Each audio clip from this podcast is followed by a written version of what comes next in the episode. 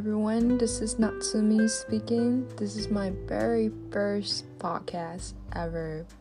I just had an idea to start a podcast and here it is. So, 皆さんこんにちは。伊藤夏美です。私は100%日本人。でも中身は結構外人な、えー、26歳です。今、えー、私はですね、起業していまして、幼少期は台湾に住んでいましたそして大学はアメリカに行っていました I lived in Taiwan when I was little and I studied in Pennsylvania and now I'm working in Japan and I started my own business with my team recently so I hope that I I thought it would be cool to share my story because my story is a little bit different like なんかあの普通の人がしたことないような経験とかを今まで結構したことがあるんで、まあ、そういったことをいろいろ話せたらなと思って今回ポッドキャスト始めようと思いました。よろしくお願いします。So um, I wanted to start talking about my experience when I study abroad and how I ended up going to school in Pennsylvania. Because literally like when whenever I tell my friend where did I study and when I explain to them like oh I study in Pennsylvania everyone just said to me eh why Pennsylvania so here's my answers so, I after I graduate high school 高校卒業した後にあの一番最初に私日本で大学行ったんですよ。Yeah, I went to school in, in Japan and I quit. so, okay, that time I was studying education. And as soon as I entered school, the first thing that they asked me was, what kind of teacher you want to be, whether kindergarten or middle school, high school. If it's middle school, high school, what subject and what kind of teacher you want to be. And honestly, I didn't know anything and I just had no idea what type of what kind of teacher that I want to be or whatsoever. So 本当になんか日本のなんだろう大学特有っていうかまずまあ高校とかで分離で分かれてそれでまあ大学進学の時になんかもう科目っていうかもうなんか専攻を決めた状態で受験をしてそのまあ受験して受かったかの勉強めっちゃするじゃないですか。それがすっごい理解できなくて。だって何やりたいのか分かんないのに、まあ、とりあえず、まあ、まあまあとりあえずこれだったらいけるでしょみたいな感じのまあ、分野で私はもう日本の大学行きたくなかったからそれで行ってでまあ案の定いや全然なりたくなりたくないっていうかなんでしょうねなんか like, I'm not saying like education major is bad or anything like that like no like I think the education is one of the most important thing but I didn't want to pursue my um, major into education at that time because I thought that at the end of the day, like I will be an educator, whether at an office or as a mother or as a mentor. Like it could be any kind, you know? And I just didn't understand why I should study how to be a teacher at that point. So I was just like, okay, うーんなんか全然やりたくないなと思って、まあ、結構あの仕方してたんですよいろいろ。あのアサイメントとかやらなきゃいけないことそうしたら、まあ、案の定あの学校に呼び出されてなんかそういう何学学術センターみたいなところからあの伊藤さんちょっと来てくださいって書類が出されてないのであの至急来てくださいっていうので、まあ、呼ばれてなんあのこの書類出さなきゃいけないものが出てないですみたいなっていうのでまあ怒られそれでなんかでもその時私言ったんですよな like when when they call me like I was like okay like you know what like this is not what I wanted to do because I already told my parents that I wanted to go I don't want to go to school in Japan, but I do want to go study abroad to uh, open up my eyes and have different experience. And um, I was just like full of curiosity, and I wanted. I guess I wanted to do something different than other people in general. I was weird from back then, so that's what I. ででもその時はまあ親は my parents was like oh like you gotta go to school in Japan because that way you're gonna have a secure life in the future and I think it would be better if you stay in Japan and blah blah. So so I have a brother and he's been studying abroad and he's been he he left the house when he was um ninth grade 私お兄ちゃんいるんですけどお兄ちゃんもあの中学3年の時からもう留学で高校出ちゃってで高校ニュージーランド行っててそれで、まあ、大学日本帰ってきたんですけど、まあ、ちょっと家から遠かったんで一人暮らしして大学院も行ってみたいな、まあ、なんであの私実質もう14歳ぐらい？嘘。13歳とか？14歳ぐらいかな？そんぐらいからもうずっとお兄ちゃんと一緒に住んでない。だからもうずっとなんかすごい気分的には一人っ子みたいな。なんかお兄ちゃんいるのに一人っ子みたいな。不思議な感じでまあ多分両親もまあお兄ちゃんがそんなんだから、まあ、もちろん寂しいと思うんですよ。それでだからまあ日本にいてみたいな。のもあって私のことは多分留学とかに出したくなかったんですよね。やっぱりあの留学行っちゃうとすごく離れちゃうし私が行こうとしたのがましてアメリカとかも結構遠いところだったからしかも親も行ったことないしその言語も喋れないし何もわからないところに子供がいきなり行きたいみたいな何事？みたいな ですっごい反対されてたんですよ親には。で、まあ、だから親の希望を飲んで日本の大学に最初行ったんですね。でまあ日本の大学でも行ったところでやっぱりやりたいことは違ったんでまあ、ここじゃないなっていうので。でもうそっからも大学の人に呼ばれた時にも私あのここに在籍長くするつもりないんでっつって。あの別に呼ばれてなあのこれでもし、まあ、大学とかそういうのにななろうと私は別にいいですと。すごいこいつやばいなと思ったやばいなと多分係の人は思ったと思うんですけど、まあ、普通にそういうふうに答えていや私別にいいですと。でその後からもう本当に留学行きたかったんでもなんかもう自分でとにかく調べようと思っていろんな留学説明会とかなんかまあいろいろ情報を自分なりに集められるものいろいろ集めてみてその時はまあとりあえず日本出たいと思ってたからその学位とかそんなにあんま興味なくてでまあとりあえず多分まあコミュニティコミュニティコレッジ？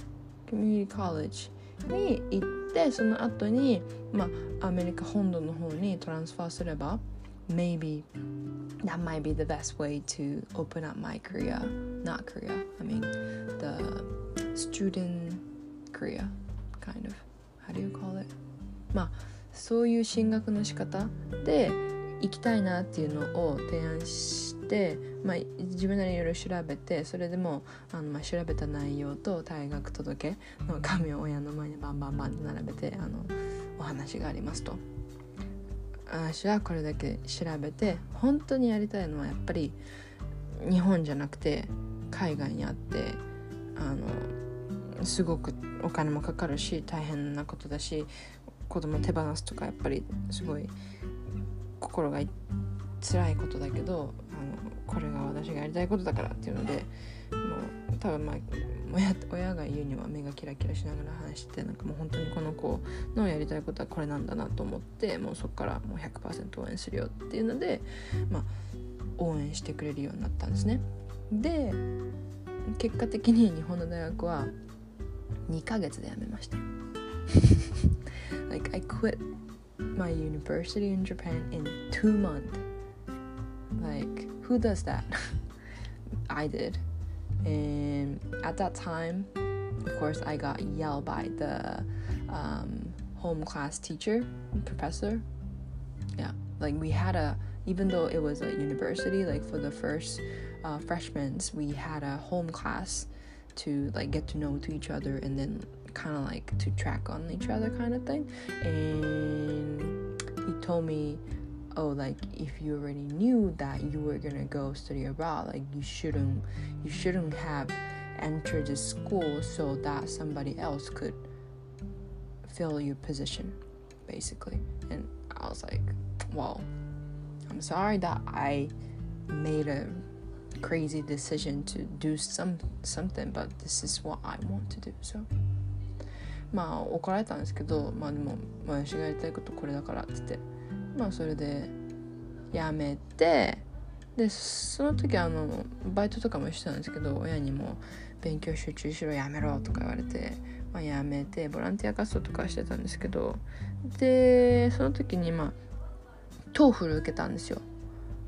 アメリカの大学行くのに TOEFL っていうテストを受けなきゃいけなくて TOEFL ってえっ、とリスニングスピーキンググラマーライティングの4科で各科目1時間でトータル4時間ぶっ続けのテスト。マジで辛いんですけど。でしかも1教科マックス30点でトータルトータルマックス120点っていう。まあ結構厳しいみたいな感じのテストを受けて一番最初にあの普通留学行きたいような子っていうのはある程度まあまあ例えば例えば、まあ、UC バークレーとか、まあ、UCLA とかあそこら辺のレベルだとやっぱりもう100100前後とかもうそれぐらいのスコアじゃなきゃ入れないとか、まあ、普通それぐらいあるよねみたいな前提のテストで私の友達インターにずっと通ってた子でノー勉でその子が受けた時に、まあ、80点ぐらい英語ベラベラの子が受けて80点ぐらいで、まあ、ある程度やっぱ勉強しなきゃいけないですよ。 TOEFL ってやっぱり大学の授業を受けても分かりますかみたいな普通にまあ日本語で言えばそのまあ口頭のスピーキングをしてエッセイを書いて、まあ、文法のテストを受けて、まあ、漢字テストみたいな漢字テスト？違うな文法か。とあと,、えーと、グラマースピーキングあとリスニング、まあ、ヒアリングの、まあ、日本日本にヒアリングはないか確かに、まあ、でもそういういうテストなんで、まあ、まあ、せめて私でもまあまあ560点取れるだろうと思って。で一番最初受けたら40点でやばと思って。え待ってこれこの点数はさすがにあの結構みんなにも聞かれて親にももうびっくりされてそれでお兄ちゃんが like my brother said like what the fuck did you do? Like he said that to my mom. もうお兄ちゃんがマママにお母さんお願いだからもう大学に私が辞めた日本大学に土下座してでも退学取り消してこのバカ娘を入れ直せと。っていうのをお願いしてもうそれを聞いた母はまあもちろんパニックになるじゃないですか。でパニックになりでも私はいや絶対日本の学校なんて、まあ、そ負けず嫌いなんでそんなの言われたら絶対嫌だと思って。絶対行かない。絶対行かない絶対行かない。ごめんなさい。絶対行かないと思って。でなんかもう本当にそんなそんなあれアホみたいな頭しててアメリカの大学卒業できると思う思うなみたいな感じでお兄ちゃんにすっごい言われて。まあお兄ちゃんお兄ちゃんらしくそんななくてなんかもっと友達みたいな感じなんだけど。でそれ言われた時にまあ一番のライバルでもあるからずっと私にとってのお兄ちゃんに言われたことはすっごい悔しくて、まあ、めちゃくちゃ勉強してその時にお兄ちゃんに出された課題が、まあ、1日 BBC でも CNN でも何でもいいからとりあえず英語の記事を1記事、まあ、探してきてそれを全訳？にえーと、全文日本語に翻訳してサマリーを書いてわからない単語を全てリストアップしてそれを全部やって毎日俺に送れと。すっごい課題出してきたと思って。で分かった。って一番最初私結構やっぱりあの文章が短いのやろうと思ってもともと日本語でもあの作文とか文法とか現代文とかもう大っ嫌いだったからもうその文章をまとめるとか文章を読むとか日本語でもできないのに他のにもできるかと思って。でもう台風の情報とかなんかそういう本当に短いのとかをバカみたいにずっとやってて、まあ、時々なんか興味があるようななんか、まあえーと、チャイルドソルジャーだったりとかそのなんか、えーとまあ、世界情勢的なこととかを翻訳してでもまあやっぱりめちゃくちゃ時間かかったけどやらないとお兄ちゃんに「今日のは?」みたいな LINE が来るんででまあ一毎日やってそれで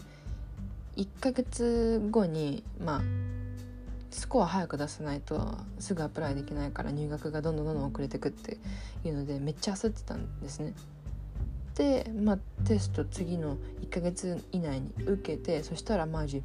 もう本当に奇跡がもうマリア様が降りてきたと思って奇跡が起きたと思うんですけどそのテストであの72点取れたんですよ。72点。すごくないと思って。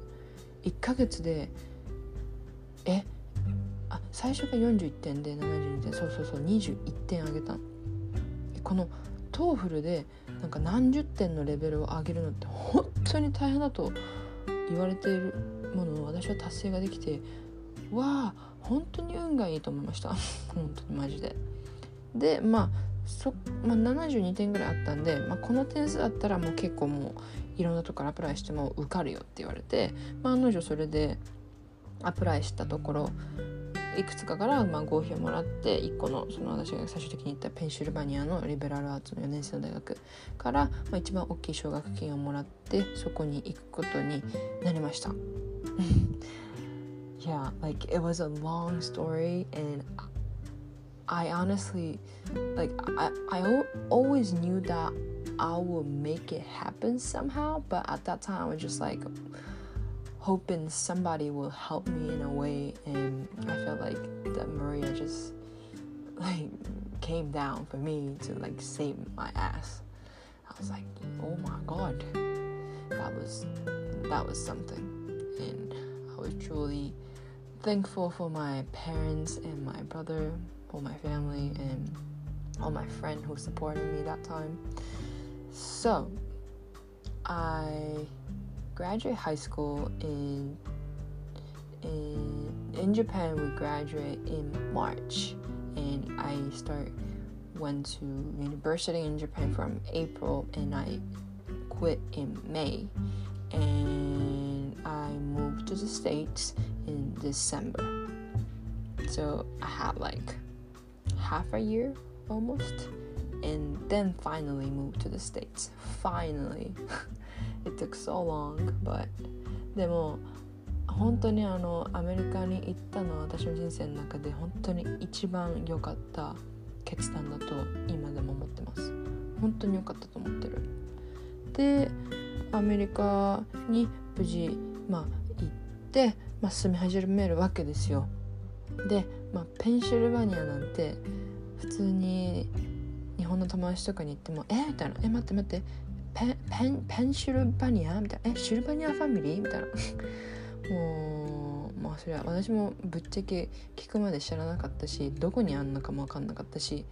え待って何それみたいな どんだけ大きいの？どこにあんの？え私の学校はそれでどこ？どうやって行くの？みたいな空港はどこ？みたいなもう本当にそういうレベル、まあ、とりあえずまあ東海岸だからまあニューヨーク近いっしょみたいな。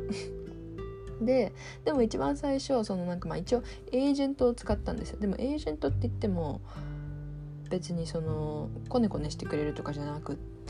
まあそのまあ普通に自分で頑張ってアプリケーションを書いて作ってみてそういうのの添削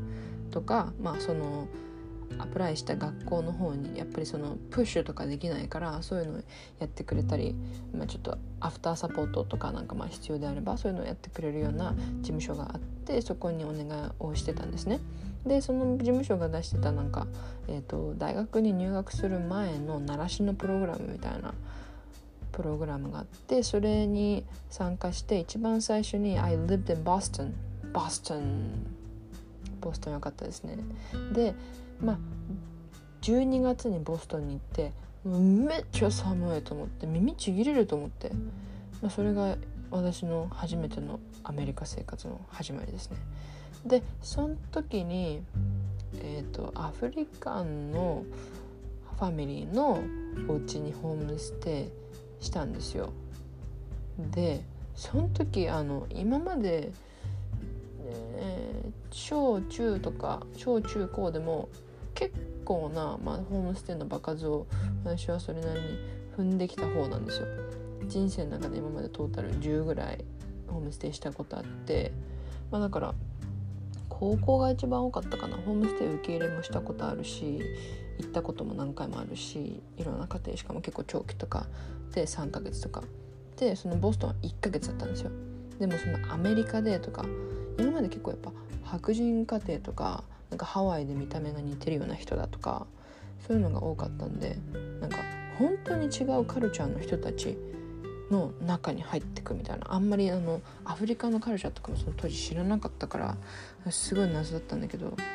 でも、まあ、そのお家にホームステイさせてもらって全然めっちゃいい人たちだったんだけどなんか娘さんがいなくなってて部屋が空いてるからその部屋使ってねみたいな感じでそこにホームステイ入ってで、まあ、学校行ってそのなんか、まあ、えっ、ー、と English school だったんだけど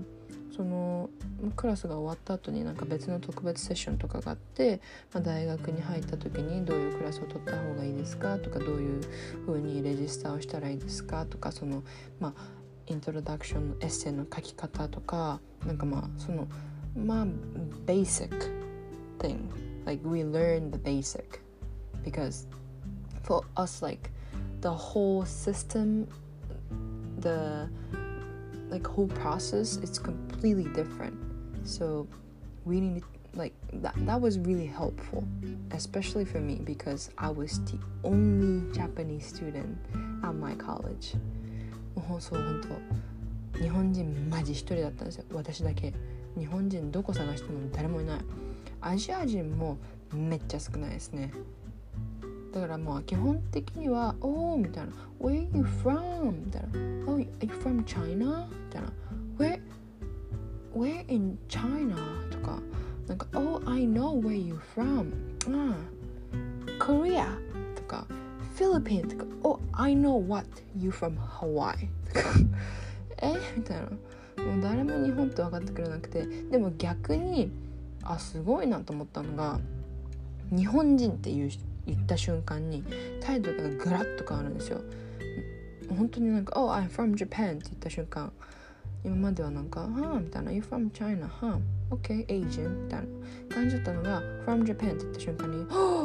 Oh my god I love Toyota Honda わー!」みたいな。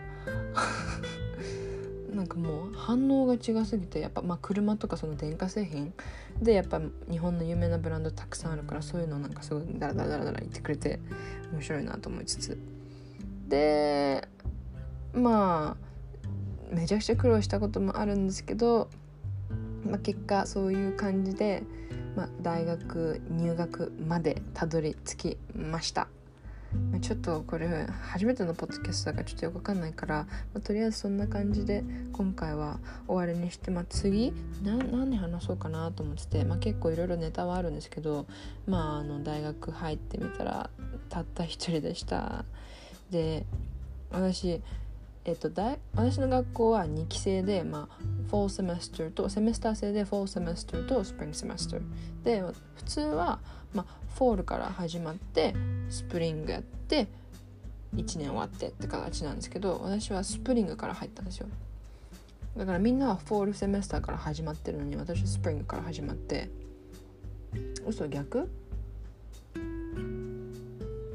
嘘嘘フォーフォーフォーあフォーそうそうそうそう間違えた。ごめんなさい。アメリカ大学は spring semester spring semester What? Spring semester and fall semester あ分かんなくなっちゃったちょっとの間に忘れちゃうもんだまあとにかく、まあ、2学期、まあ、前期と後期があったらとすると後期から後期から私は入ったんですねでそうするとやっぱりみんなもまあ一番大きいオリエントが体験できなかったからそれはまあちょっとやってみたかったなと思いつつも、まあ、みんなも結構友達でグループになってるからそこに入っていくのはまあ大変でしたね。私一応その大学行くまでも今までにまあ人生で8校ぐらい学校いろんな学校通ったことあるからその留学じゃないや転校的な新しいなんかニューカマー的なポジションはすごい慣れてるつもりだったんだけどそれでもやっぱりまあ緊張しましたね。ただでさえみんなもう全然違う顔してるし全然違う人種と違うカルチャーとなんだろうなんかアメリカ人ってすごいやっぱ自信に満ち溢れてるんですよねなんかもうオーバーに行ったりするからもうもう分かんないと思ってしかも。誰と何喋ったらいいか分かんないし英語もろくに喋れないしで日本人一人だし留学生が誰なのかまず分からないみたいなうわーって感じでもう本当に一番最初はカフェテリア入って食事するのも本当にもうどこ座ろう怖みたいな。感じの学生生活の始まりでした。だから本当に一番最初からなんかもう友達たくさんいてイエイイエイイエイみたいなのは本当マジなくてもう本当一番最初はもうポツンみたいなどうしようみたいな。やっぱもう日本は出る釘打たれるけどアメリカは逆に出ない釘は興味持たれないんで出なきゃいけないんですよ。釘出なきゃっていう。だからもう日本ではあんまりみたいなことをやガンガンやっていかなきゃいけないからそれが慣れるまでにまあちょっと時間はかかりましたね。てかそのそれに気づくっていうかなんかもう留学生でしかもジャパン出身だったら結構周りも興味持って来てくれるんじゃないかなと思ったのがまあ大間違いだったから。まあなんかそういうのでいろいろ他にもエピソードあるんで、まあ、これからそういうなんかまあ留学行っててましたとかその GPA のこととか。で私今あの日本で働いてて新卒で、まあ、IT のベンチャーに入ってそこからまあ結構 IT の会社にいて、まあ、結局起業してて今一人でまあフリーランスじゃないけど、まあ、好きなこと結構やってる 自由人なんで、まあ、そういう面白い話あの IT の話とかそのえっ、ー、と私がやってる授業はウルトラファインバブルという日本の革新的技術と言われている泡の技術なんですけどそういったことのお話もこれからできたらなと思ってます。基本的には英語と日本語混ぜて日本語ベースかなと思いつつこんな感じで喋っていこうかなと思ってます。OK so thank you so much for listening. If you like um, please subscribe it or like it or share it. Whatever you like. And i'm also doing instagram and currently like some uh, some of my video went viral. Thank you. If you want to follow me on instagram my handle name is ntmj underscore ito ntmj underscore ito i'll maybe tag my social media account on the description. I'm not sure how I can do that, but I'll make sure to put that on as well. So, yeah, I hope to see you guys in the next podcast at my Natsumi's channel. All right, thank you so much for listening. Have a good day. Bye bye.